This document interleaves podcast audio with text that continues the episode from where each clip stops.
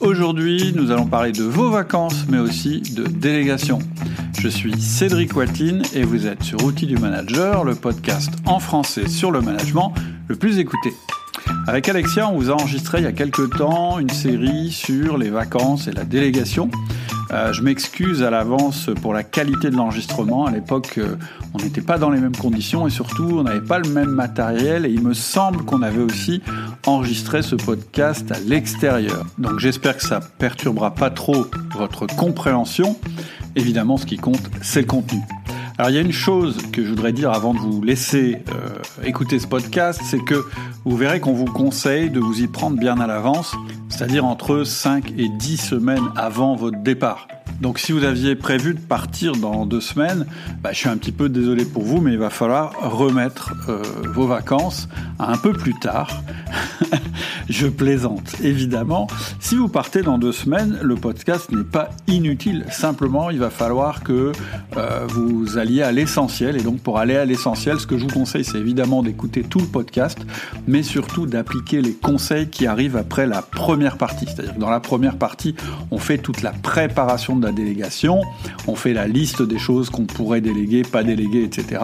Bon, clairement, si vous partez dans deux semaines, il faut aller à l'essentiel, et donc l'essentiel, c'est à partir de la deuxième partie. Mais rien qu'en appliquant ces choses-là, vous verrez que vous pourrez avancer efficacement à la fois sur votre délégation, peut-être en envisageant de commencer à confier des responsabilités à votre bras droit, et euh, vous passerez aussi, c'est le deuxième avantage, euh, des vacances plus sereines. Et une dernière chose avant de vous laisser à l'écoute du podcast, les abonnés au mail privé recevront dans les jours qui viennent un petit cadeau, si je peux dire, un mode d'emploi sur justement le départ en vacances. Donc si vous n'êtes pas encore abonné au mail privé, n'hésitez pas à le faire. Je vous explique en fin de podcast comment on fait pour vous abonner.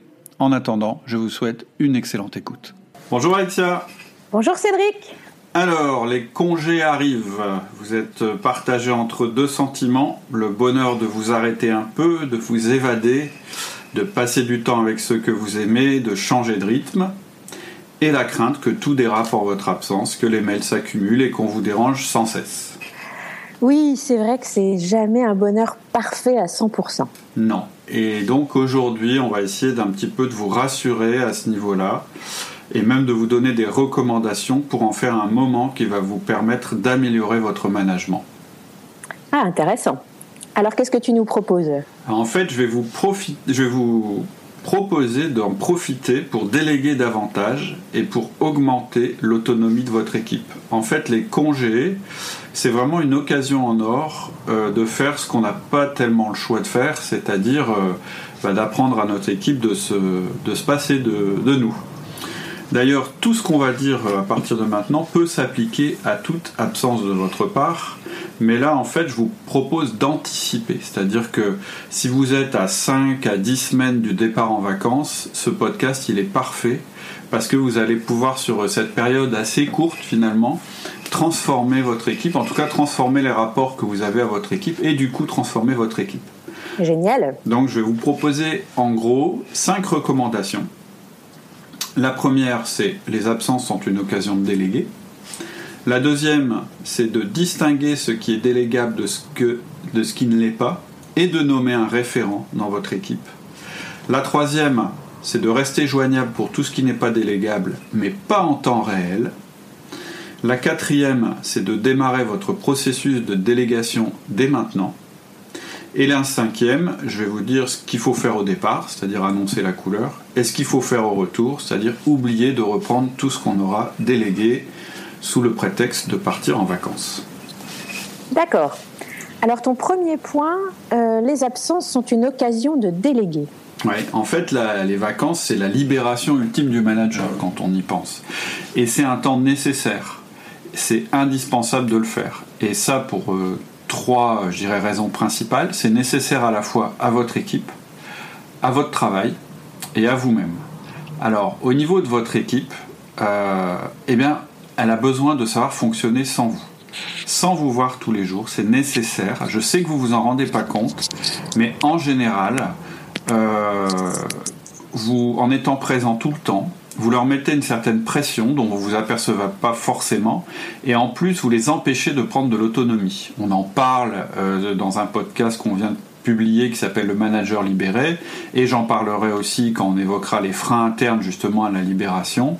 Mais on croit en général que plus on est présent, c'est pas forcément conscient, mais on se dit si je suis présent, eh ben j'aide. Et en fait, c'est pas ce qui se passe dans la réalité. Donc je vais pas détailler maintenant, mais voilà, la première raison pour laquelle vous devez prendre des vacances réelles, c'est pour faire du bien à votre équipe.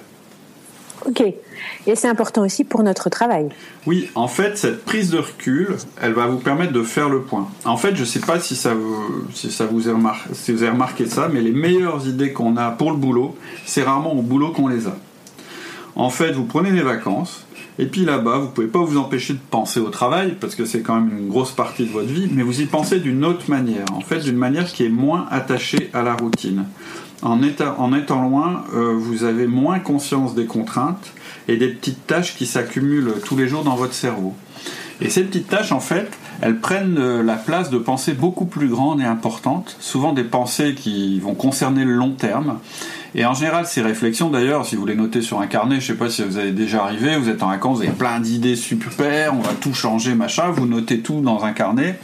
Et puis quand vous rentrez au bureau, vous reprenez conscience de la réalité, des impossibilités, etc. Et finalement, vous n'allez pas mettre en place ce que vous aviez prévu de mettre en place, vous, vous allez en mettre en place que 20%. Mais c'est pas grave, parce que souvent ces 20%, c'est ce qui fait la différence dans votre travail et c'est ce qui fera probablement la différence à l'avenir. En fait, c'est souvent ce qui est important dont on prend conscience quand on est loin du boulot et moins ce qui est urgent. Alors quand vous revenez, effectivement, il y a l'urgence qui s'impose à nouveau, mais c'est important que vous gardiez conscience de, toutes ces choses importantes euh, que vous avez réalisées. Et ce que je veux dire, c'est que ces réflexions, en fait, elles ne peuvent venir que parce que vous leur laissez la place. Si vous êtes dans le quotidien, si vos pensées elles sont tout le temps focalisées sur tous les petits soucis, les petites échéances à venir, il y a peu de chances que cette réflexion plus stratégique puisse s'épanouir. Or, ça va être de, plus de plus en plus important pour vous au fur et à mesure que vous avancez dans votre travail, au fur et à mesure que vous prenez des responsabilités, d'avoir cette réflexion de fond. En fait, quand tu as fait la vidéo sur la gestion des mails, c'est ce qu'on ce qu'on vient de publier, tu as évoqué un terme, moi, que j'avais repris du livre euh, Getting Things Done de David Allen, et c'est celui d'avoir le sentiment que notre esprit est calme comme un lac. Quand on est bien organisé, quand on note toutes les petites tâches et qu'on les met de côté, ça permet à notre esprit d'être calme comme un lac. Pas comme un lac qui est criblé de cailloux et dont l'eau va s'agiter dans tous les sens, avec plein de petites choses qui se passent partout, mais comme un lac qui est calme. Et, donc, à chaque fois que vous allez avoir une idée, elle va avoir de la place pour, pour, euh, pour, pour se développer à l'intérieur de votre esprit. Vous allez pouvoir être plus créatif et plus penser à l'avenir. Et eh ben le cerveau c'est pareil. S'il est criblé d'une multitude de petits soucis, d'interruptions, de rappels quotidiens, etc., il y a peu de chances que la réflexion calme et de fond puisse s'installer. En vacances c'est pareil. Si vous êtes en permanence à nouveau plongé dans le quotidien de votre boîte parce qu'on vous appelle sans cesse ou parce que vous vous appelez sans cesse, ça va être comme au bureau, vous ne pourrez pas prendre de recul. Et je suis pas, je pense, le seul à dire que mes, les bonnes idées, souvent, elles viennent en faisant complètement autre chose que le boulot, en lisant un roman, en visitant un musée, un château, en faisant du sport, en étant dans sa famille, etc. Oui, c'est vrai. Et puis aussi, c'est super important pour notre équilibre. Oui, c'est le troisième point. C'est que, alors je ne veux pas me mêler de votre vie personnelle, mais on sait quand même bien que les personnes les plus équilibrées entre leur vie professionnelle et leur vie privée sont les plus efficaces. C'est indispensable de se retirer de temps en temps, de changer de rythme. De, de, en fait, de vous donner du temps à vous et puis à ceux qui vous sont proches. Et aujourd'hui, avec les téléphones portables, les mails, le Wi-Fi qui est maintenant présent partout, etc., c'est très très facile de continuer à bosser, de rien changer, même quand on est en vacances. On sait, on va pas épiloguer là-dessus, mais si vous pensez que vous pouvez pas couper d'avec votre boulot pendant une à trois semaines, il y a un sérieux problème, je vous le dis. Il faut vraiment vous poser des questions. Bon, mais ici, c'est outil du manager. Hein, on va pas rentrer dans le détail de votre vie privée, etc. On va pas euh, épiloguer sur votre vie personnelle et votre développement. On va quand même vous dire que si vous rentrez crevé de vos vacances, c'est pas la peine de partir. Et donc, on va vous dire que c'est une occasion en or de développer davantage la délégation. Et bien sûr, puisque c'est outil du manager, on va vous dire comment faire. Ok, alors on va commencer par ta partie 2, distinguer ce qui est délégable de ce qui ne l'est pas et nommer le référent. Oui, en fait, on va parler du service minimum qui va être nécessaire pendant que vous êtes absent. Et je vais vous parler de trois sujets, des sujets brûlants du moment, des rôles que vous ne pouvez absolument pas déléguer et du reste qui sera à déléguer. Ensuite, on verra à qui déléguer, ce qui est, euh, ce qui est délégable et ce qu'on fait de ce qui n'est pas délégable. Donc la première chose que vous allez faire maintenant, c'est de noter les sujets brûlants en cours, c'est-à-dire ce qui mobilise de manière exceptionnelle votre service, votre département, votre entreprise actuellement, c'est-à-dire des sujets en cours qui sont stratégiques ou primordiaux et qui sortent de la routine. La routine, on verra après. Donc c'est vraiment le truc auquel il faut penser avant de regarder dans votre fonction et dans votre quotidien ce qui peut ou pas se déléguer sur le long terme. C'est vraiment des choses peut-être inhabituelles. Euh, et même si normalement c'est des, des, sujets qui sont moins chauds pendant, pendant la période estivale ou pendant les vacances, il faut quand même les regarder. Euh, donc je vous parle de ça parce que le risque si vous ne faites pas ce travail-là, c'est que vous fassiez tout bien comme on fait d'habitude la délégation, c'est-à-dire regarder votre fiche, je vais en parler après, hein, regardez votre fiche de fonction, regardez vos collaborateurs, etc.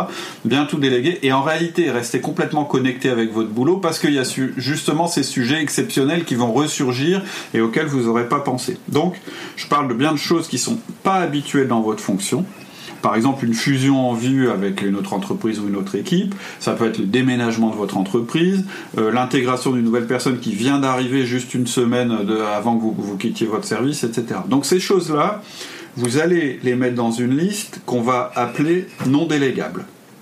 Et là, on va faire du cas par cas parce que euh, tout n'est pas possible, mais vous allez quand même vous poser les questions suivantes. Est-ce que le projet dont parle, ce projet exceptionnel, il peut être suspendu pendant mon absence. S'il peut être suspendu pendant mon absence, bon bah, vous l'enlevez de votre liste, puisqu'il ne sera pas présent pendant votre absence.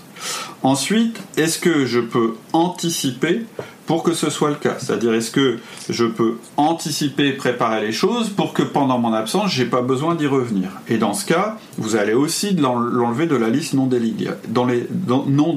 Pardon. Et s'il ne peut pas être mis en suspens ni anticipé, vous allez pour ce projet vous poser les mêmes questions que pour le reste de vos tâches. Est-ce que c'est délégable à mes collaborateurs ou pas? Si c'est délégable à mes collaborateurs, bah, ce sera la première entrée dans votre liste à déléguer. Et sinon, ça va aller dans la liste non délégable. Et en fait, on va voir que tout ce qu'il y a dans la liste non délégable, c'est ce qui va vous embêter pendant vos vacances et on verra comment on le traite. D'accord. Mais ensuite, il y a notre fonction habituelle. Et là, euh, qu'est-ce qui n'est pas délégable? En fait, c'est la bonne question. En fait, quand on se pose la question de la, délégation, la question, c'est pas est-ce que qu'est-ce que je peux déléguer? C'est qu'est-ce que je peux vraiment pas déléguer? C'est dans ce sens-là qu'il faut réfléchir quand on parle de délégation. Quand on se pose vraiment la question, en fait, on est souvent étonné de ce qu'on fait et qu'on ne devrait pas faire on se raconte un peu des histoires, genre bah non mais moi ouais il faut que je remplisse des tableaux de gestion parce que en fait euh, j'ai pas trop le temps d'expliquer à mon assistante et du coup on continue à le faire. Et c'est ça qui est super quand on parle des vacances, c'est que là vous n'allez pas avoir le choix, vous allez devoir vraiment vous poser la question. Vous serez pas là, vous serez facile à joindre parce que sinon c'est pas des vacances et donc on va se concentrer sur ce qui est vraiment pas délégable et déléguer tout le reste. Et là ça oblige vraiment à faire l'exercice. Alors, qu'est-ce qui n'est pas délégable? C'est ta question. Hein. En fait, c'est le noyau de votre fonction. C'est tout ce qui est indiqué sur votre fiche de poste. Donc, ça varie bien sûr selon les postes, mais en général, vous le savez. Et en fait, si vous ne le savez pas, il faut regarder votre fiche de poste, regarder vos objectifs, ou si vous avez ni l'un ni l'autre, réfléchir à ce que votre boss attend de vous, ce que vous devez faire réellement pour atteindre vos buts, c'est-à-dire en fait toutes les tâches que vous effectuez mais qui sont vraiment reliées aux choses sur lesquelles vous serez jugé. Donc il y a une grande différence entre maximiser le bénéfice, ce qui est un truc euh, super vague, et gérer les autorisations de dépenses de plus de 10 000 euros. Et ensuite, vous allez vous poser la question là-dedans, est-ce que quelqu'un d'autre que moi peut faire cela dans mon équipe?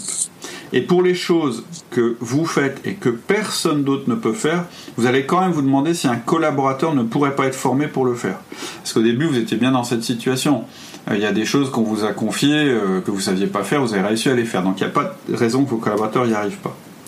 Et puis, si euh, vous avez encore des doutes sur ce qui est vraiment indispensable que vous continuiez à faire, vous pouvez tout à fait discuter de cette analyse avec votre N plus 1, votre patron, hein, votre manager à vous, pour éviter vraiment tout, de déléguer tout domaine où il estimerait que la délégation est inappropriée. D'accord. Et en fait, la question, c'est pourquoi on me paye? Quelle est la chose importante qui s'arrêterait si je partais? Qu'est-ce que mon patron n'accepterait pas que je délègue? Et donc, vous allez faire une liste de ces choses-là. Toutes les grosses choses importantes que vous pouvez absolument pas déléguer. Et en fait, vous verrez qu'il n'y en a pas tant que ça. Et, dans cette liste, il y aura encore des choses qui, en fait, ces choses, elles seront très certainement reliées au long terme. D'ailleurs, plus vous allez être haut dans la hiérarchie de l'entreprise, plus vous allez avoir de responsabilités, plus vous allez vous rendre compte qu'en fait, votre liste de choses indélégables ou non délégables, en fait, ce sont des choses long terme. Donc, ces choses qui sont long terme, elles ne nécessitent pas une action quotidienne. Donc, par exemple, ces choses long terme, ça peut être recrutement. Je suis chargé du recrutement dans mon équipe. Ou bien déterminer les budgets. C'est moi qui fixe le budget, enfin qui présente le budget de mon équipe, donc qui le fixe ou qui le propose à la direction. Ou bien déterminer la stratégie de mon service. Donc vous voyez bien que ces éléments, qui sont du long terme, ils vont pas être à être changés ou mis en action pendant votre congé.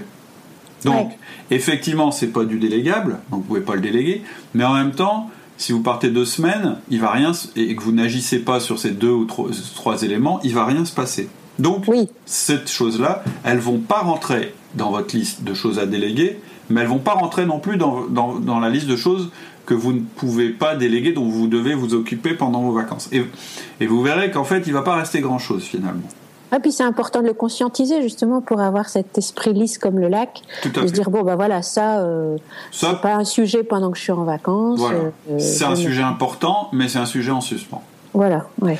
Et on peut pas me demander de le faire pendant mes vacances, et je ne peux pas le déléguer, mais c'est pas grave puisque de toute façon je n'ai pas à le faire pendant mes vacances, et ça n'a mmh. pas à avancer pendant les vacances. Donc en fait, il va vous rester des choses un peu plus court terme, mais qui sont quand même euh, importantes, hein, concrètes, du style euh, bah, c'est moi qui signe toutes les dépenses de, plus de 500 euros. Donc pendant mes vacances, qu'est-ce qui se passe pour ces dépenses de plus de 500 euros? Je peux pas laisser ça en suspens, mais j'ai pas envie qu'on m'appelle toutes les 5 minutes pour me demander ça. Participer au comité de direction hebdomadaire pour présenter les ventes. Peut-être que c'est indélégable, ou pas, je sais pas. Euh, contrôler les fiches de frais, des choses comme ça. Et en fait, une fois que vous aurez fait cette petite liste qui reste, vous allez encore réfléchir. Et vous allez quand même vous dire, ouais, mais est-ce que c'est vraiment normal que ce soit moi qui m'occupe de ça? Et à quel seuil? Par exemple, ouais d'accord, je ne peux pas signer euh, les dépenses de plus de 500 euros, mais est-ce que pendant les vacances, exceptionnellement, ça peut pas aller directement à mon patron? Ou est-ce que pendant les vacances, on peut pas dire, ben, on va un peu monter le seuil, ou des choses comme ça? Posez-vous vraiment la question. Est-ce que c'est vraiment indispensable que ce soit vous et à ce niveau-là? Et à nouveau, vous allez transférer des éléments de votre liste non délégable vers votre liste à déléguer. Donc, à la fin quand même de votre réflexion, vous allez quand même avoir une liste de choses non délégables et vous allez être en fait devant ce qui va vraiment poser problème quand vous serez absent. C'est une liste avec des actions qui constituent le noyau de votre fonction et des actions à faire qui concernent des gros projets du moment et qui ne sont pas délégables, ni long terme. Donc vraiment, ça va pas être une, une grosse liste. Ok. Et donc on fait quoi alors avec cette liste? Alors rien. En fait, avec cette liste, pour l'instant, euh, vous allez la mettre de côté. On va en parler plus tard, mais c'est pas le plus urgent. Hein, je vais en parler tout à l'heure. En fait, c'est des trucs dont vous n'avez pas le choix, que vous allez devoir pendant votre absence réserver à des créneaux de travail. Voilà, je peux vous dire ça pour l'instant. Malheureusement, il y a peut-être des choses incompressibles que vous allez être obligé de continuer à gérer pendant vos vacances, mais on n'en est pas là. En fait, ce qui est hyper important à partir de maintenant, c'est ce qui va vous demander de l'anticipation, puisque vous êtes quand même bien avant vos vacances, et donc c'est maintenant qu'il faut vous occuper de tout ce qui est à déléguer. Et ça va pas vous prendre beaucoup de temps, je vous le promets, mais ça va s'étendre sur une période qui est assez importante. Et c'est pour ça que vous devez anticiper. Vous allez maintenant faire la liste de ce que vous allez déléguer. Elle est commencée, on a commencé à la remplir tout à l'heure, puisqu'il y a des choses en fait qui sont venues spontanément dans votre tête, que vous savez que vous faites régulièrement, des choses qui viennent de votre fiche de fonction mais en fait qui sont délégables, etc. etc. Euh, mais vous avez probablement oublié un tas de choses. En général, on a sur notre fiche de fonction ce qu'on doit faire, et quand on regarde notre agenda, nos mails, nos sujets de tous les jours, on se rend compte qu'en fait, on fait plein de trucs qui ne sont pas dans nos fiches de fonction. Et c'est ça le plus important. Et donc, vous allez prendre votre agenda et regarder déjà ce qui est noté, vos rendez-vous. De la semaine dernière, de la semaine d'avant, de la semaine à venir et de la semaine suivante. Et euh, vous allez prendre aussi vos listes de tâches effectuées pour les semaines précédentes. Si vous travaillez avec une liste de tâches, c'est quand même plus simple. Donc c'est pour ça qu'on vous conseille d'avoir une liste de tâches, c'est pour ça qu'on a des podcasts là-dessus. Euh, parce que ça vous permet en fait de visualiser votre travail. Et puis vous allez éventuellement scanner vos derniers mails. En fait, tout ce qui représente le travail que vous faites dans une journée. Et pendant quelques jours, vous allez vous balader avec votre liste là, et puis à chaque fois que vous allez faire un truc en vous disant ah bah tiens ça c'est un truc que je peux déléguer, vous allez le noter aussi. Donc au bout, je dirais de quelques jours, vous allez avoir votre liste de délégation. Et c'est ça qui est important. Ok. Et alors à qui allons-nous déléguer tout ça? Tu nous parles d'un référent. Alors en fait, ouais, le référent, c'est un truc qui est important dans le cadre de votre départ en vacances. En fait, il y a deux choses importantes. Vous allez nommer un référent et vous allez déléguer tout ce qui est possible à votre équipe. Vous allez donc déterminer un référent. En fait, le référent, c'est la personne qui va vous représenter en votre absence et qui va faire le lien entre vous et le travail. Par exemple, vous allez déterminer que dans votre équipe, Jean, ça va être le référent pour tout le monde. C'est à lui que vous allez déléguer le maximum de choses et en particulier certains pouvoirs de décision. Et dans le cadre d'un départ en vacances, c'est un très gros avantage. En fait, c'est vraiment ma formule préférée parce que c'est plus simple et c'est plus clair pour tout le monde et pour vous.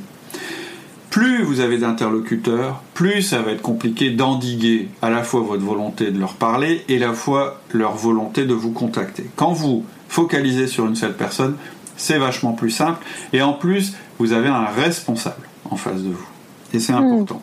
Mais ça ne veut pas dire que vous n'allez pas déléguer à d'autres collaborateurs en fonction de leurs aptitudes et leurs appétences pour tel ou tel domaine. Par exemple, le contrôle des notes de frais, il va peut-être pas aller à Jean parce que euh, Valérie, elle est beaucoup plus euh, administrative que lui. La présentation au, comité de, direction, il va aller plutôt à votre meilleur communicant et ainsi de suite. Ok. Alors là, on est du coup dans ta troisième partie. Euh, rester joignable pour ce qui n'est pas délégable, mais pas en temps réel. C'est un peu le rôle du référent. Voilà. En fait, vous allez prendre la liste de ce qui n'est pas délégable. Là, quand, vous, quand vous serez parti, c'est juste pour vous expliquer le rôle du référent. Et qui ne peut pas attendre votre retour. Donc la première question que vous allez vous poser, c'est quand même, dans ce qui n'est pas délégable, est-ce que je peux le transférer à un collègue? C'est-à-dire quelqu'un qui a le même poste que moi, le même genre d'équipe, etc. Ça, c'est une des solutions idéales, mais malheureusement, c'est un cas assez rare parce qu'en fait vous, soyez dans une grande structure avec des services, euh, je dirais en miroir euh, ou des services parallèles, etc. Et c'est vrai que quelquefois, avant de se dire bon bah ça c'est pas délégable donc je vais encore m'en occuper à travers les infos que vont me donner mon va me donner mon référent, etc. Je peux peut-être tout confier puis m'en occuper. Mais bon, un, faut avoir ultra confiance dans cette personne-là. Deux, faut pas qu'elle soit débordée. Trois, faut pas qu'elle soit en vacances. Et euh, quatre, il faut qu'elle existe. C'est pas forcément le cas. Donc en fait, pour le reste, pour ce qui n'est pas délégable, vous êtes obligé de vous y coller, mais pas n'importe comment. D'abord, je le disais tout à l'heure, si vous le pouvez, et c'est vraiment mon conseil, vous allez garder un seul interlocuteur dans votre équipe qui va centraliser les demandes et les choses, et c'est le référent. Ok, mais on a peut-être un peu peur de faire des jaloux, ou bien on n'a pas forcément quelqu'un en tête, ou on peut avoir peur qu'ils se disent oh bah dis donc il est gonflé, il m'en rajoute plein, enfin voilà. Euh. Alors moi, alors il est gonflé, il en rajoute plein, c'est ce que tout le monde vous dira quand vous essaierez de déléguer des choses et on en parle dans le podcast sur la délégation. Après, le fait que vous ayez pas quelqu'un en tête, ça j'y crois pas tellement. Euh, je pense que dans votre équipe, il y a forcément une personne alors vous n'êtes pas vraiment posé la question, mais qui sort un peu du lot. Mais il y a forcément quelqu'un qui sort un peu du lot, question confiance ou leadership. Et si c'est pas le cas, il faut que vous identifiez cette personne. Même si elle n'est pas parfaite, il faut quand même que vous sachiez dans votre équipe qui est plus ou moins entre guillemets votre bras droit, même si c'est pas officiel, même si c'est pas annoncé, je pense que si vous vous posez la question, là vous visualisez quelqu'un.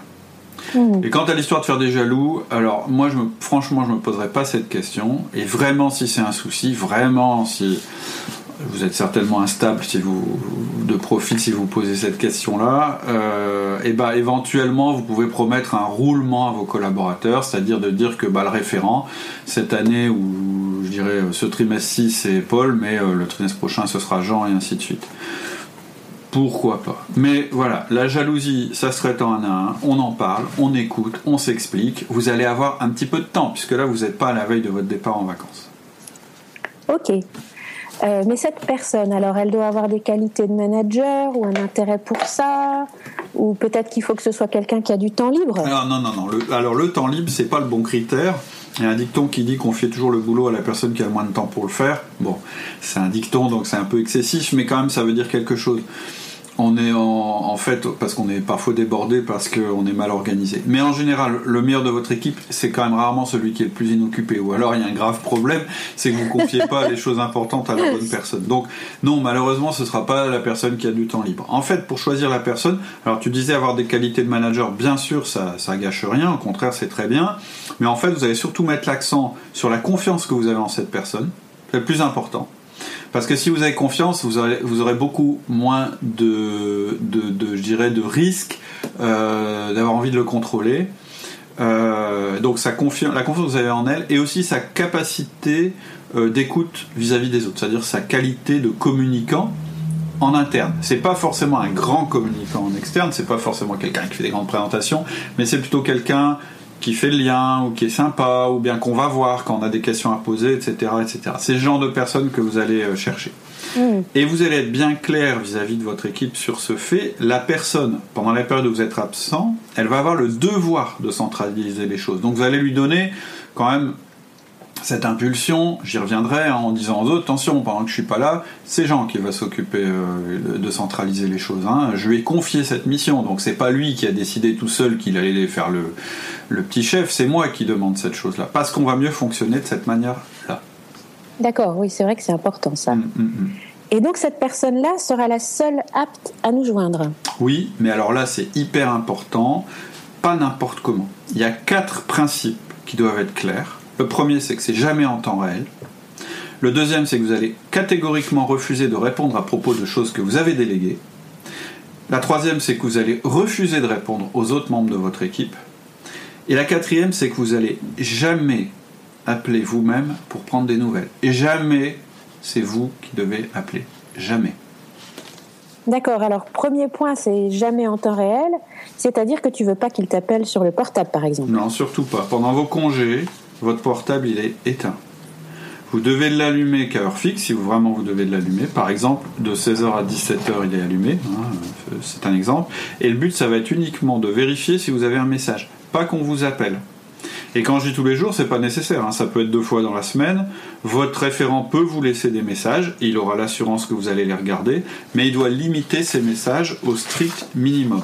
Si vous ne lui mettez pas de limite, il va vous faire un message. Le risque, il vous fasse un message toutes les 5 minutes et que vous ayez envie d'y répondre toutes les 5 minutes. Donc ça peut être des SMS, des mails. Je pense que les SMS c'est mieux parce que je pense que les mails, faut pas y toucher quand on est en congé. Et l'idéal, ce serait même que vous preniez pas votre portable de travail avec vous. Je sais pas si vous avez un portable de travail et un portable perso. Évidemment, quand on a un portable perso, le but c'est pas de donner son numéro perso à son équipe, sauf dans le cas de votre référent. C'est-à-dire que lui, si vous, si vous avez deux portables, c'est normal qu'il ait votre euh, numéro de portable perso. Mais attention, vous devez le briefer à mort sur la manière de l'utiliser. D'abord, il le diffuse à personne, et ensuite, il ne l'utilise que pour vous faire des SMS. Oui, puis ce qui est important, c'est de mettre sur son portable pro un message où on dit euh, je suis en vacances, veuillez appeler Monsieur Machin. Tout à fait. ça, j'y reviendrai en fin de podcast. Il y a des choses indispensables évidemment à faire quand on part en vacances, juste avant de partir en vacances. Et ça en fait partie. Après, si vous n'avez pas de portable perso, vous utilisez celui du boulot, vous pouvez toujours utiliser éventuellement celui de votre euh, conjoint euh, pour ces SMS spéciaux, mais uniquement pour ça. Donc ça, c'est important. Il se passe rien en temps réel. Mmh. Parce que sinon, c'est trop facile pour eux et c'est trop tentant pour vous. Ensuite, vous allez refuser catégoriquement tout message à propos d'une tâche que vous avez déléguée. C'est indispensable. Si la question concerne euh, quelque chose qui a été délégué, vous n'allez pas y répondre. Vous allez dire, mais non, ça, c'est toi qui décides, c'est plus moi. Et ensuite, vous allez répondre à aucun message, aucune sollicitation d'un autre membre de votre équipe. Vous allez les renvoyer systématiquement sur le référent. C'est indispensable. Si vous commencez à accepter des messages d'autres membres de l'équipe, ça va pas marcher. Mmh. Et puis, hyper important, vous n'appelez pas. Vous, vous n'appelez pas. Vous n'envoyez pas de message. Il faut vraiment que vous ayez du sang-froid de ce côté-là. Euh, souvent, vous savez, ceux qui se plaignent de ne pas pouvoir compter sur leur équipe, qui reviennent crever des vacances, etc., en fait, quand vous creusez, vous vous rendez compte que c'est eux qui appellent. Bah oui, mais forcément, puisqu'ils ne peuvent pas avoir confiance dans, dans leur équipe, donc ils appellent. Et moi, je dis l'inverse. Non, puisqu'ils appellent, ils ne peuvent pas avoir confiance dans leur équipe. c'est dans ce sens-là. Vous, devez prendre le problème à l'endroit. C'est vous qui générez le manque d'autonomie de votre équipe. Tout le monde peut être autonome. D'accord. Ok, donc une vraie coupure. Mais bon, ça c'est l'idéal. Mm. On a parlé aussi de tâches impossibles à déléguer parfois. Et comment on fait alors pour celle-là? Bah Là, si vous n'avez vraiment pas le choix, mais je pense que pour 90% des gens, il y aura le choix, mais pas tous. Je le reconnais que quelquefois c'est pas possible. ce que je vous conseille, c'est d'organiser un îlot isolé pendant vos vacances pour traiter ces tâches-là. C'est-à-dire que vous allez prévoir un créneau d'une heure ou plus, hein, selon les besoins, où vous allez vous isoler et vous allez faire du travail. C'est-à-dire que c'est indispensable que vous sépariez bien vacances et travail. Et pendant cette ISO, en fait, vous n'êtes plus en vacances. En fait, malheureusement, vous êtes au travail. C'est pas idéal, mais il vaut mieux que vous en occupiez une bonne fois plutôt que tout au long de vos vacances. Donc, si vraiment euh, ça vous pose un problème, si vraiment c'est trop horrible pour vous de, de, laisser faire les choses, ou si on vous le demande concrètement, bah vous allez être obligé d'aménager ce moment-là. Mais c'est embêtant parce qu'à chaque fois, ça va vous perturber. Si vous devez regarder vos mails, vous allez être tenté de regarder tous vos mails. Si vous prenez quelqu'un au téléphone, vous allez être tenté de lui poser des questions, etc., etc. C'est pas idéal, mais voilà, je dirais le moindre mal, c'est ça, c'est de vous dire jeudi. 4 euh, août, je sais pas si c'est un jeudi, euh, et eh ben euh, oui, j'ai une après-midi de travail, c'est indispensable, je suis obligé, ça démarre à 14h, ça termine à 18h, euh, je vais utiliser cette plage de temps, mais pas plus, et peut-être pas moins d'ailleurs, comme ça j'aurai épuisé tous les sujets, et après je repars en vacances. Hmm. D'accord. Et une question bête, on ne maintient pas les 1 à 1 à distance? Non, non, c'est une bonne question. En fait, moi, je vous conseille d'éviter de les maintenir. Je pense que personne dans votre équipe va partir ou se plaindre parce qu'il n'a pas son 1 à 1 pendant 3 semaines. Surtout si vous avez mis en place un management basé sur la confiance, etc. Ça va leur manquer un petit peu, mais je dirais que c'est pas insurmontable. Mais après, il peut y avoir des cas particuliers, par exemple pendant les vacances, euh, euh, s'il y a des grosses incertitudes pendant vos vacances, ou si votre équipe est très récente. Dans ce cas, vous pouvez maintenir des 1 à 1 toutes les semaines, ou bien en maintenir un au milieu de vos vacances si vous partez trois semaines. Et dans ce cas, euh, ça va pas être des 1 à 1 tout à fait normaux, vous allez les limiter au minimum. C'est-à-dire vous allez faire que la première partie, c'est-à-dire la partie qui est consacrée à votre euh, collaborateur. Et euh, ils ne devront pas dépasser la durée prévue d'une demi-heure, ça c'est sûr. Et je dirais même que 20 minutes, ce serait mieux. Donc vous allez les programmer tous sur une période euh, restreinte. Ils auront qu'une demi-heure chacun. On ne pourra pas déroger. Et une fois que ce sera fini, ce sera fini. Donc il n'y aura qu'une seule partie. Hein. Votre collaborateur va parler. Vous allez répondre à votre collaborateur et c'est tout. Vous n'allez pas lui demander de nouvelles, vous n'allez pas essayer de lui déléguer des choses, vous n'allez pas repartir dans le travail. Et au besoin, vous allez le recadrer en disant non, non, mais attends, moi je suis en congé, donc ça tu vas décider tout seul, ou bien tu vas attendre mon retour. D'accord. Mais voilà, mon conseil, c'est de ne pas les faire quand même. Ouais, ok. Et le référent, on ne prévoit pas un entretien avec lui régulier? Alors, idéalement, non. Euh, mais ça peut être nécessaire pour les choses dont je parlais tout à l'heure qui sont non délégables. En fait, si vous euh, décidez de le faire, c'est pas un à un, c'est en fait un entretien pour faire le point, et le risque c'est de déborder. Donc, il faut être hyper vigilant par rapport à vous et par rapport à vos, euh, à vos, à vos débordements. Et si jamais il nous appelle pas, qu'il nous fait aucun message, on va stresser. On sera pas rassuré. Justement, en fait, c'est le but. Et en fait, vous allez devoir faire un effort sur vous-même et considérer que tout, euh, un, toujours, sans, toujours qui va passer de vos vacances sans un SMS et sans appel et sans mail, c'est un bon signe. Ça veut dire que euh, vous êtes en train de renforcer l'autonomie de votre équipe. Toujours que vous allez passer sans nouvelles du boulot, c'est un bon jour. Et si c'est vous qui appelez pour prendre des nouvelles, c'est vous qui incitez à la délégation inversée et il ne faut pas vous plaindre. Et ça montre à quel point vous manquez de confiance en eux et peut-être en vous. Et à quel point vous avez besoin de vous montrer euh, indispensable. En fait, c'est une grosse erreur de management que vous faites si vous appelez pour prendre des nouvelles. Alors, je sais que tous les profils peuvent avoir ce défaut. Les D, hein, dominants, hein, selon le profil disque, euh, les dés dominants, en fait, ils veulent être sûrs que ça avance pendant qu'ils sont pas là, et en même temps, ils peuvent presque être vexés parce que ça avancerait en leur absence, en fait. Donc, il faut lutter contre ça. Les I, en fait, ils veulent savoir ce qui se passe. Ils veulent se baigner à nouveau dans le boulot, ils veulent avoir des choses à raconter, etc. Ils veulent être au courant. Les I, c'est les influents. Les S, les stables, en fait, ils veulent aider leurs équipes. Ils se disent, oh, les pauvres, ils vont être perdus sans moi. Est-ce que ça se passe bien? Est-ce qu'ils s'engueulent pas? Ah ouais, il y a machin, il n'est pas toujours. Et donc, ils veulent savoir. Et laisser, c'est parce qu'ils veulent tout contrôler pour que ce soit bien fait. Donc ça part toujours d'une bonne intention. Donc il va falloir lutter. Si vous connaissez votre profil disque, ce sera plus facile. Vous allez savoir quelles tendances sont les vôtres et pourquoi euh, vous, avez cette envie répressive d'appeler. Et donc il va falloir lutter contre cette tendance. Et la manière dont votre équipe aura réussi en votre absence, ça va être une bonne mesure de votre maturité de manager. Si vous êtes un manager qui manque de maturité, effectivement votre équipe va galérer pendant votre absence. Si vous êtes un bon manager, vous verrez que votre équipe va très bien se débrouiller sans vous et ça voudra dire que vous êtes un bon manager. Ok. Alors ta quatrième partie, euh, tu nous dis que la délégation est un processus et hmm. qu'il faut donc s'y prendre à l'avance. Oui, c'est pour ça qu'on vous en parle en juin, alors vos congés seront probablement en août. Et il y a trois choses primordiales à bien comprendre quand on parle de délégation. La première, c'est que ça ne demande pas beaucoup de temps, mais qu'il faut prendre son temps. La deuxième, c'est un processus sans retour en arrière. Et la troisième, c'est que vous allez devoir baisser vos critères d'évaluation.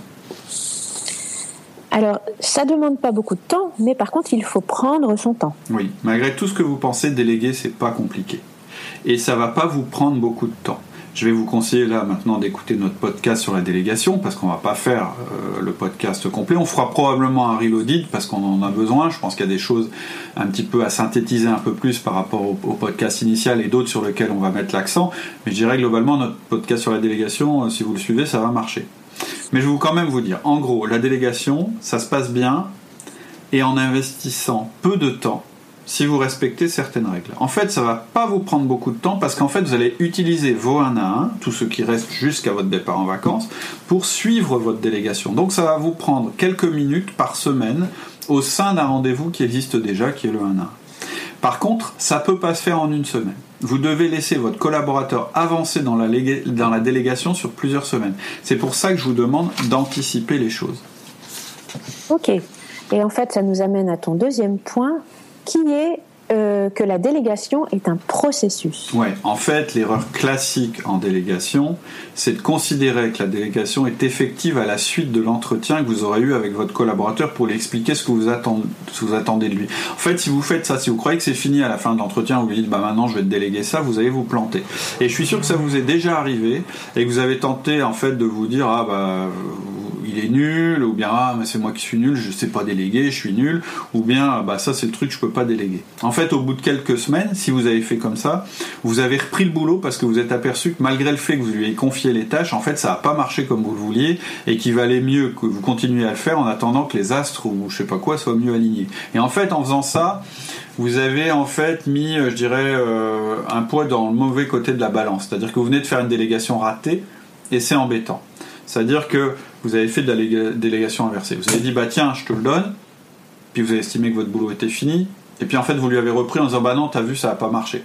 Donc ça, c'est embêtant. Et plus vous le faites, et plus vous ancrez dans votre esprit, dans celui de votre collaborateur, que vous ne savez pas déléguer, vous ne saurez jamais déléguer. Donc en fait, il y a un truc primordial qu'il faut bien comprendre, c'est que le processus de délégation, il démarre quand vous faites l'entretien, le premier entretien, et il se termine à la date que vous aurez négocié avec votre collaborateur au moment où il atteindra votre critère d'évaluation que vous aurez fixé entre vous. C'est-à-dire que la délégation, ça s'arrête pas au moment de l'entretien de délégation, ça démarre à ce moment-là. Et pendant cet entretien-là, vous allez fixer une date plus tard où vous allez évaluer d'une manière très concrète votre collaborateur en disant, pour pouvoir dire, ah bah ça y est, c'est délégué, ou bien c'est pas délégué. Et entre ces deux dates, il y aura des étapes intermédiaires de validation. En fait, si ça vous aide de visualiser les choses, si vous êtes quelqu'un de visuel, il faut que vous voyez la délégation comme un train. Il part de la gare 1 pour arriver à la gare 5. Et donc, pour arriver à la gare 5, il va devoir passer par la gare 2, la gare 3 et la gare 4. Et il ne va pas essayer d'aller directement à la gare 5 s'il n'est pas passé par la 2, la 3 et la 4. Et il ne va pas pouvoir faire non plus marche arrière, c'est-à-dire qu'il y a des barrières qui se ferment derrière le train. Une fois qu'il est parti, la gare 1 elle est fermée, on ne peut plus faire marche arrière. Une fois qu'on a validé la gare 2, on va vers la 3, on ne peut plus revenir sur la 3, et ainsi de suite. Et en ayant cette image-là, votre objectif, à chaque fois que vous allez revoir votre collaborateur, ça, va être de lui dire bon, est-ce que tu es bien arrivé à la gare 3 ou est-ce que tu es encore à la 2 Ça va pas être de lui dire bon, bah alors ça y est, t'as fini, ni de lui dire euh, dis donc, tu galères pas, on va peut-être revenir en arrière. Il faut vraiment que vous visualisiez ça comme un trajet.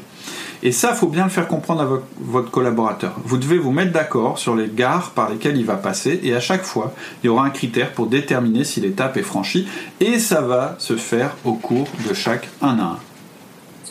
Ok. Oui, puis en plus, euh, si euh, le collaborateur sent qu'il progresse, euh, ça renforce son, sa confiance en lui. Alors que quand on reprend la délégation, qu'on fait de la délégation inversée, il ah. perd confiance en lui, puis lui redéléguer quelque chose par la suite, ah. très très difficile. Et vous, vous perdez aussi confiance dans votre capacité à déléguer. Ouais, ouais, ouais. Et tu nous dis qu'il faut par contre baisser nos critères d'évaluation. Oui, parce qu'en fait, l'autre erreur classique, je dirais, c'est que la pente, elle soit trop raide. Hein, si on prend toujours l'image de la gare, c'est-à-dire que, que vous, lui mettiez la barre trop. Si vous jugez sa performance euh, en fonction de la vôtre actuellement, c'est-à-dire que si dès le début, vous voulez qu'il soit aussi performant que vous maintenant, ça va pas marcher.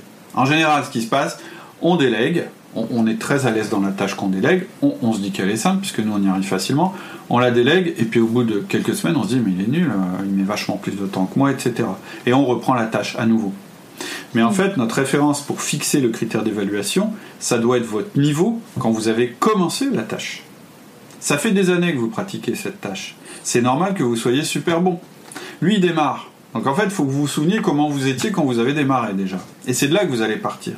Et là, votre performance sur la délégation, ça va pas être de faire que votre collaborateur soit aussi bon que vous dès le début.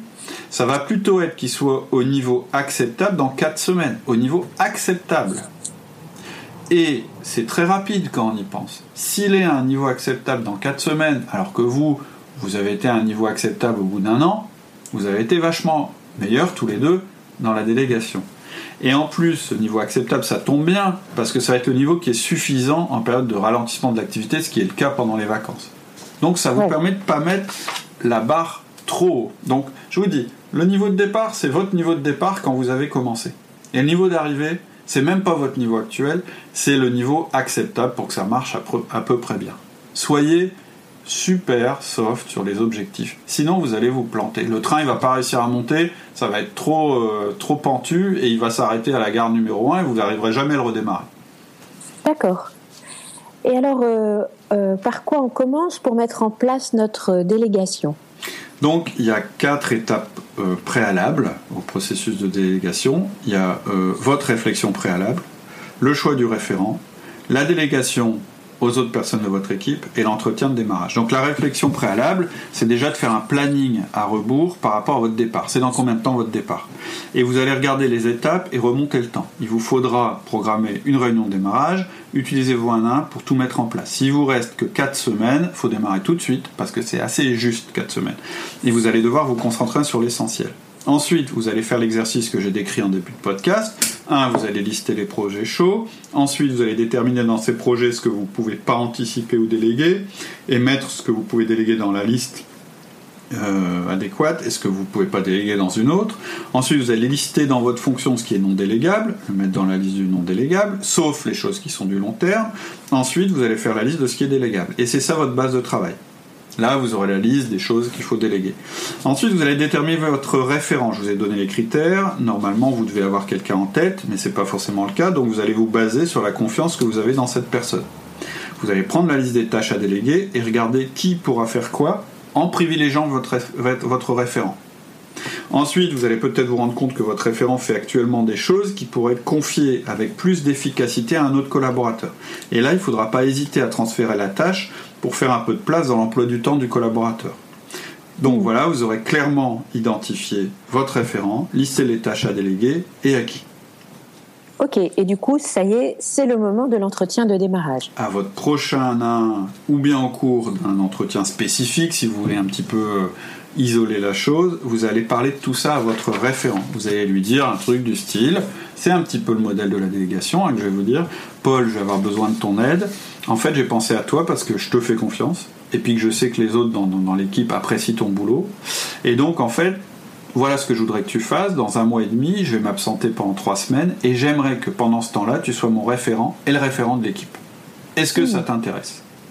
Une fois que vous aurez eu son adhésion, vous allez lui permettre de poser des questions, vous allez lui permettre de rentrer dans les détails, vous allez lui donner des détails et vous pourrez annoncer la chose à l'équipe en réunion d'équipe. Et là, soyez clair, Vous avez décidé de renforcer leur autonomie, de développer la délégation pour que tout le monde devienne meilleur dans l'équipe. Clairement, il faut que ce soit un événement positif. C'est pas oh là là, je m'en vais en vacances, je veux pas que ce soit euh, le foutoir comme d'habitude. Non, on va profiter de mon absence, ça va durer trois semaines, et comme je vous fais confiance, ça va nous permettre d'investir sur l'équipe. Vous allez pouvoir grandir pendant cette période-là. Ok. Et ensuite, on va démarrer les délégations personne par personne. Donc là, on a un podcast complet là-dessus que je vous encourage à écouter avant de démarrer parce qu'en fait, il décrit toutes les étapes de l'entretien de délégation, mais je vais vous les donner les étapes. La première, c'est ce que j'ai fait un peu tout à l'heure quand je vous ai parlé de Paul. La première, c'est d'indiquer que vous avez besoin d'aide à la personne, hein, on est en un à un. Lui expliquer pourquoi vous lui demandez à elle et pas à une autre. Ensuite, vous allez demander une acceptation spécifique avant de rentrer dans les détails. C'est important que vous ayez son acceptation avant, sinon elle ne va pas vous écouter. Ensuite, vous allez donner les détails. Ensuite, vous allez fixer avec votre collaborateur l'échéance et le moyen de mesure. C'est la gare d'arrivée dont je parlais tout à l'heure. Ensuite, vous allez fixer les étapes et la manière dont votre collaborateur fera le reporting. C'est lui qui va revenir vers vous, c'est pas vous qui allez le chasser. Et enfin, vous allez fixer avec votre collaborateur les ressources nécessaires. Donc c'est une construction ensemble. Vous allez l'impliquer dans la démarche. Mais on fera bientôt un délégation Reloaded pour revenir là-dessus. Je ne vais pas rentrer dans le détail maintenant. Et le podcast sur la délégation, vous verrez, il est bien fait. Et en fait, il reprend ces étapes-là. Il est dans la série Les outils essentiels que vous pouvez retrouver sur notre site. Ok. Alors, cinquième partie, euh, que faut-il faire juste avant le départ et à notre retour? Ben, C'est ce que tu évoquais tout à l'heure. On va euh, réfléchir à un truc à propos de nos mails parce que vous ne voulez pas relever vos mails pendant vos vacances c'est pas terrible de relever ses mails pendant les vacances. En même temps, vous avez peur qu'en revenant, il y en ait 500 dans votre boîte. Donc, on a un podcast qui est tout à fait bien fait sur la manière de gérer ses mails. Je vous invite à, l'écouter. Mais voilà. Euh, Et une animation et une animation en vidéo maintenant euh, qui vous permet euh, d'aller à l'essentiel directement euh, et qui sera mise en ligne au moment où on va diffuser ce podcast d'ailleurs. Donc soit vous allez confier la gestion de votre boîte mail à votre référent ou à un assistant, soit vous allez laisser vos mails en attente. Mais dans tous les cas, évidemment, vous allez mettre un message automatique. Donc ce message, il va indiquer votre date de retour. Et dans le message, selon la méthode que vous aurez choisie, vous allez soit dire que vos mails, vos mails ne seront lus qu'à votre retour, et vous donnerez les coordonnées de votre référent, en disant bah, en attendant c'est mon référent qu'il faut solliciter ou bien vous allez vous indiquer directement que votre référent reçoit automatiquement les mails pendant votre absence. Bon moi ma préférence hein, clairement c'est de déléguer les mails à votre référent. C'est bien plus efficace, beaucoup plus satisfaisant pour vos contacts.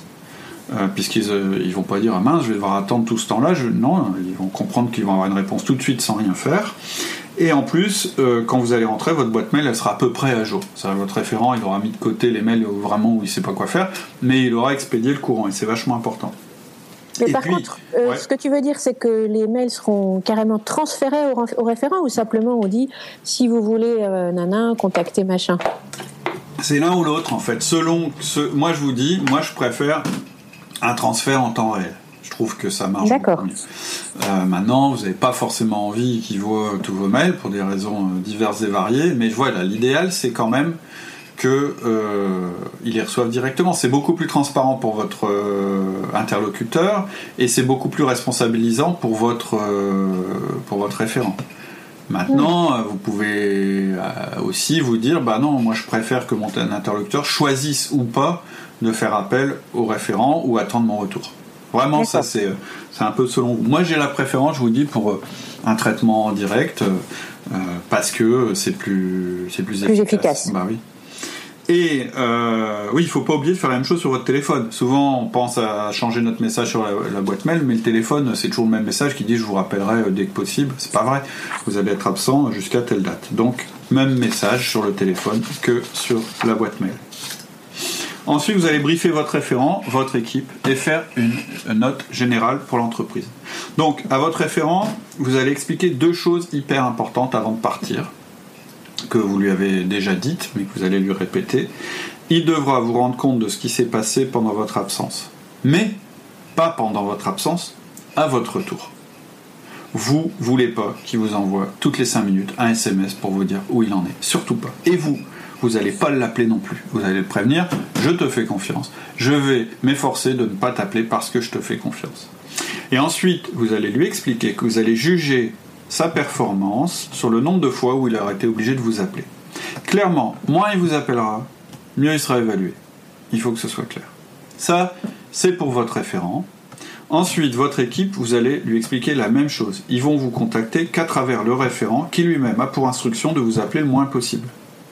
Vous allez aussi leur expliquer qu'ils doivent essayer de se débrouiller entre eux en faisant jouer la solidarité. Ça, c'est une des clés aussi euh, de la libération. C'est d'apprendre à votre équipe à être autonome et de se référer les uns aux autres plutôt que de tout vous demander. Le réflexe, quand on a un problème, c'est de demander son avis à un collègue. Et aussi, vous leur direz, je vais juger votre autonomie, et moi-même je vais me juger, à travers votre capacité à gérer de manière autonome ce qui va se produire pendant que je ne suis pas là, au sein de l'équipe. Et ensuite, à votre entreprise, vous allez adresser une note générale en disant En mon absence, je vous remercie d'adresser vos demandes à mon référent, Charles, qui me représente pendant cette période. Clairement, vous allez transférer comme ça. Alors, on transfère jamais une responsabilité, on l'étend. Hein. On en a parlé aussi dans le podcast sur, sur un podcast qui s'appelle Délégation et responsabilité. Mais voilà, vous allez effectivement euh, annoncer aux gens, bah, quand je suis pas là, c'est à Charles qu'il faut parler. D'accord. C'était pas Charles, c'était Jean d'ailleurs. Et à notre retour? Alors, euh, quand vous allez rentrer, en fait, vous allez écouter le reporting que va vous faire votre référent. Et vous allez écouter chacun en un à un évoquer ses joies et ses soucis euh, pendant votre absence comme ça, un petit peu pour recueillir ce qui s'est passé. Euh, peut-être que des gens vont se plaindre du référent, on dirait il s'est pris pour le petit chef, machin, etc. Bon, bah c'est tout, vous écoutez, euh, c'est des informations intéressantes. Euh, et puis, à la prochaine réunion d'équipe, vous ferez une synthèse, parce que c'est vachement important que vous vous posiez la question, en fait, de ce qui s'est bien passé, d'une part, et ce qu'on peut améliorer, d'autre part. Et là, sur ce qu'on peut améliorer, je vous conseille d'être conciliant les choses, certainement, elles ne se seront pas faites aussi bien que, si vous étiez là, et surtout, elles se sont peut-être faites différemment. Et différent, ça ne veut pas dire moins bien, c'est important. Mais même si c'est un peu moins bien, euh, ça a été fait quand même, avec de la bonne volonté, et finalement, est-ce que, euh, vous le mettez dans la case positif ou négatif, c'est à vous euh, de le dire, mais quand même, je pense qu'il faut que vos collaborateurs sentent votre satisfaction et votre confiance. C'est vraiment important. Et pour ce qui s'est mal passé, il bah, faut être positif, faut dire bon alors qu'est-ce qu'on met en place pour que ça se passe mieux la prochaine fois? Et puis on le note, et puis comme ça la prochaine fois on mettra ça en application. Mais le plus important, le plus important, ce que vous devez retenir quand vous rentrez, c'est vous allez devoir éviter de reprendre les tâches que vous aviez confiées. Donc en fait vous les avez un petit peu pas arnaquées, mais vous leur avez dit, bon, bah, quand je reviendrai, évidemment, je reprendrai. Ben non, si vous pouvez éviter de reprendre, ne reprenez pas. Oui, et puis c'est très important qu'ils sentent notre confiance et notre satisfaction. Tout à fait. Ok. Un dernier petit conseil? Bah, Non, euh, mais oui, je vais vous dire, le plus important, je... évitez vraiment d'appeler pour prendre des nouvelles. Évitez de faire ça, parce que vous ouvrez la porte à la délégation inversée. D'accord. Alors, un résumé des points importants. Alors, il faut vous y prendre à l'avance c'est-à-dire 5 à 10 semaines avant votre départ. 4 semaines, c'est encore possible, mais ce sera un service minimum. Même si là, vous êtes à une semaine de votre départ, bah, nommez un référent, puis vous verrez comment ça se passe. Mais moi, je vous conseille d'anticiper. Ensuite, vous devez nommer et préparer un référent. Je sais que vous allez vous dire, ouais, mais euh, ça va créer des jalousies, etc. Ok, d'accord, mais c'est important quand même. Déléguer un maximum de choses, ça doit être votre obsession en tant que manager. Je le répète, vous devez déléguer tout ce que vous pouvez déléguer. Utilisez notre méthode de délégation en voyant cette délégation comme un processus. Rappelez-vous l'image des gares. Acceptez que ce soit un peu moins bien que quand c'était vous. Ça, ça va quand même, euh, avec le temps, devenir mieux que quand c'était vous. Ne reprenez jamais ce que vous avez délégué. N'appelez pas pour prendre des nouvelles, je crois que j'ai déjà dit, mais je vous le dis encore. Et puis évidemment, je vous conseille d'écouter notre podcast sur la délégation. Voilà. Donc on vous souhaite euh, une bonne semaine et puis donc de bonnes vacances. Oui. À bientôt. Bonne semaine, à bientôt. Au revoir. Au revoir. Et voilà, c'est tout pour aujourd'hui. En tout cas, pour la partie podcast, si vous voulez recevoir par mail le mode d'emploi du départ en vacances, je vous l'ai dit en début de podcast, il faut que vous soyez abonné au mail privé.